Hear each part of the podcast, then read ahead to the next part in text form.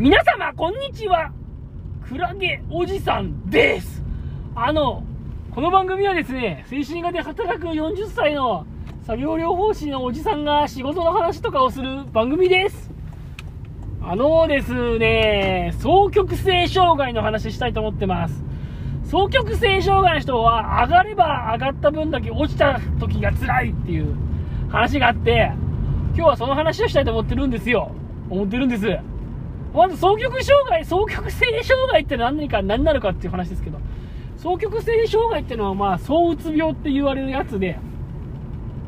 そうっていうのはテンションが上がる病気でさ、うつっていうのはまあ皆さん結構よく知ってると思うんだけど、気分が落ち込むみたいな病病気体ですよね。で、その、双極性障害っていうのはその、そうっていう状態とテンション上がる状態とうつっていう状態がまあ、交互に来るっていうか、両方あるっていうか、そう、そうでテンションがブワーッと上がったと思ったら、まあある時からガクッと鬱になったりするみたいな。まあそういう病気だというふうに言われていますね。で、この双極性障害には1型と2型っていうのがあってね。で、その1型っていうのと2型何が違うかっていうと、その層の時のテンション上がる時のその度合いがね、違うっていうふうに言われてるんですよ。で、まあ2型の人方が多いって言われて、2型はまあその層のところが、まあ、あるけど、割と穏やかで、場合によってはあんまり気づかれなかったりする。で、1型っていうのはその層のところがすごい極端にブワーッと上がって、超テンション高いみたいな状態からガクッと、ある時、普通に、うつ気落ち込んでガクッとテンション下がるみたいな。まあまあ、そんなイメージなんですね。で、よく、その、躁うつ病の、その、層の人、躁うつ病の人がね、その層ですっごいテンション上がって上がって、上がりきった分だけ落ちた時に、うつ病、うつになった時辛いんだっていう、まあ、話をするんですよ。話もするし、まあそういうさ、本にもよく書いてあるんだね。双極性障害がよくわかる本とかあるじゃないですか。ああいう本とかにも、そう状態が高ければ高いだけ鬱になった時のその落ち込みが辛いんだって言うんですよ。で、なんかその話ってさ、なんかこう、わかるようでわかんないなっていつも思ってて、なんだろう、なその気分が高いところから急に落ちた時って、まあ要はジェットコースターみたいなもんで高いところからガクッと落ちれば落ちるだけね、普通のテンションからただ落ちるよりもやっぱりなんか落差が大きいから、そのジェットコースターみたいにピューみたいな感じで、まあまあそういう比喩的に例えてみれば確かに落ちたら落ちただけ大変なんだろうなと思うんだけど、だけどなんかその普通の状態から鬱になるのと、すごいそう状態から鬱になるのとな何がどう違うのかなとか、まあちょっと分かるようで分かんないというか想像つかないなみたいな風に思ってたんです。でもまあ私もその仕事してて、躁うつ病の人とか、双極性障害の人とね、まあ、いくらかお話ししたりとか、まあ、そういう人たちの、まあ、話を聞いていて、あー、なるほどなーと思ったことがありますよ。なるほどなと思ったんですよ。だから、ポッドキャスト撮ろうと思ったんです、その話題で。要はね、その躁うつ病とその層の時っていうのは、やっぱ対人関係っていうのが一つ、ポイントとしてあるんだなっていうのは分かったんですよね。その、躁うつ病の層の時にテンションが上がるわけですけど、そのテンション上がるっていうのは、もう一人でテンション上がってるわけじゃないんですよ。この僕のポッドキャストみたいにですね、一人でもうテンションどんどん上がってですね、うわーとか言うのとは違くて、基本的にその躁うつ病の層でテンション上がるってなると、やっぱりこの、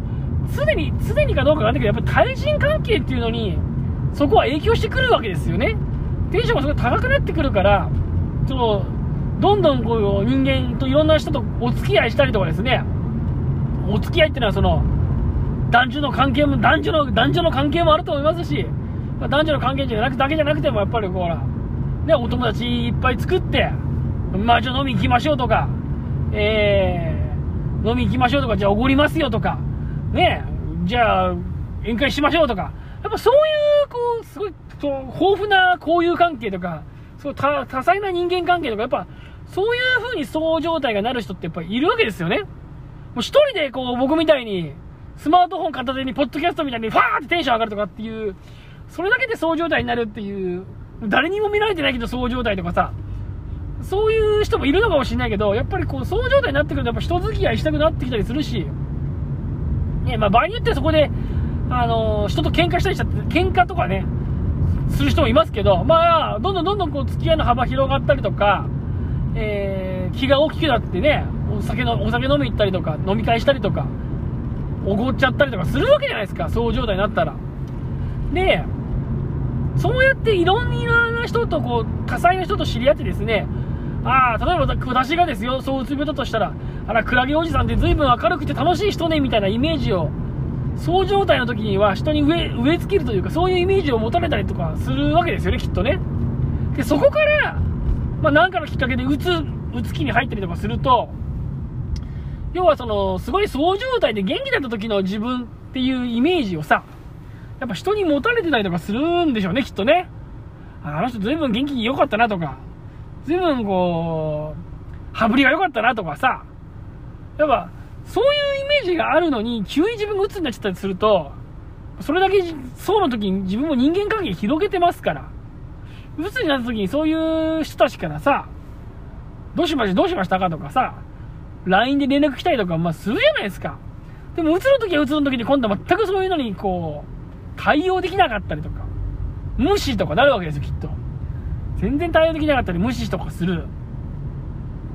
そうすると、あの人ずいぶんあんな気さくな人だったりね、あんなにこう、急にむっつりしちゃってみたいな。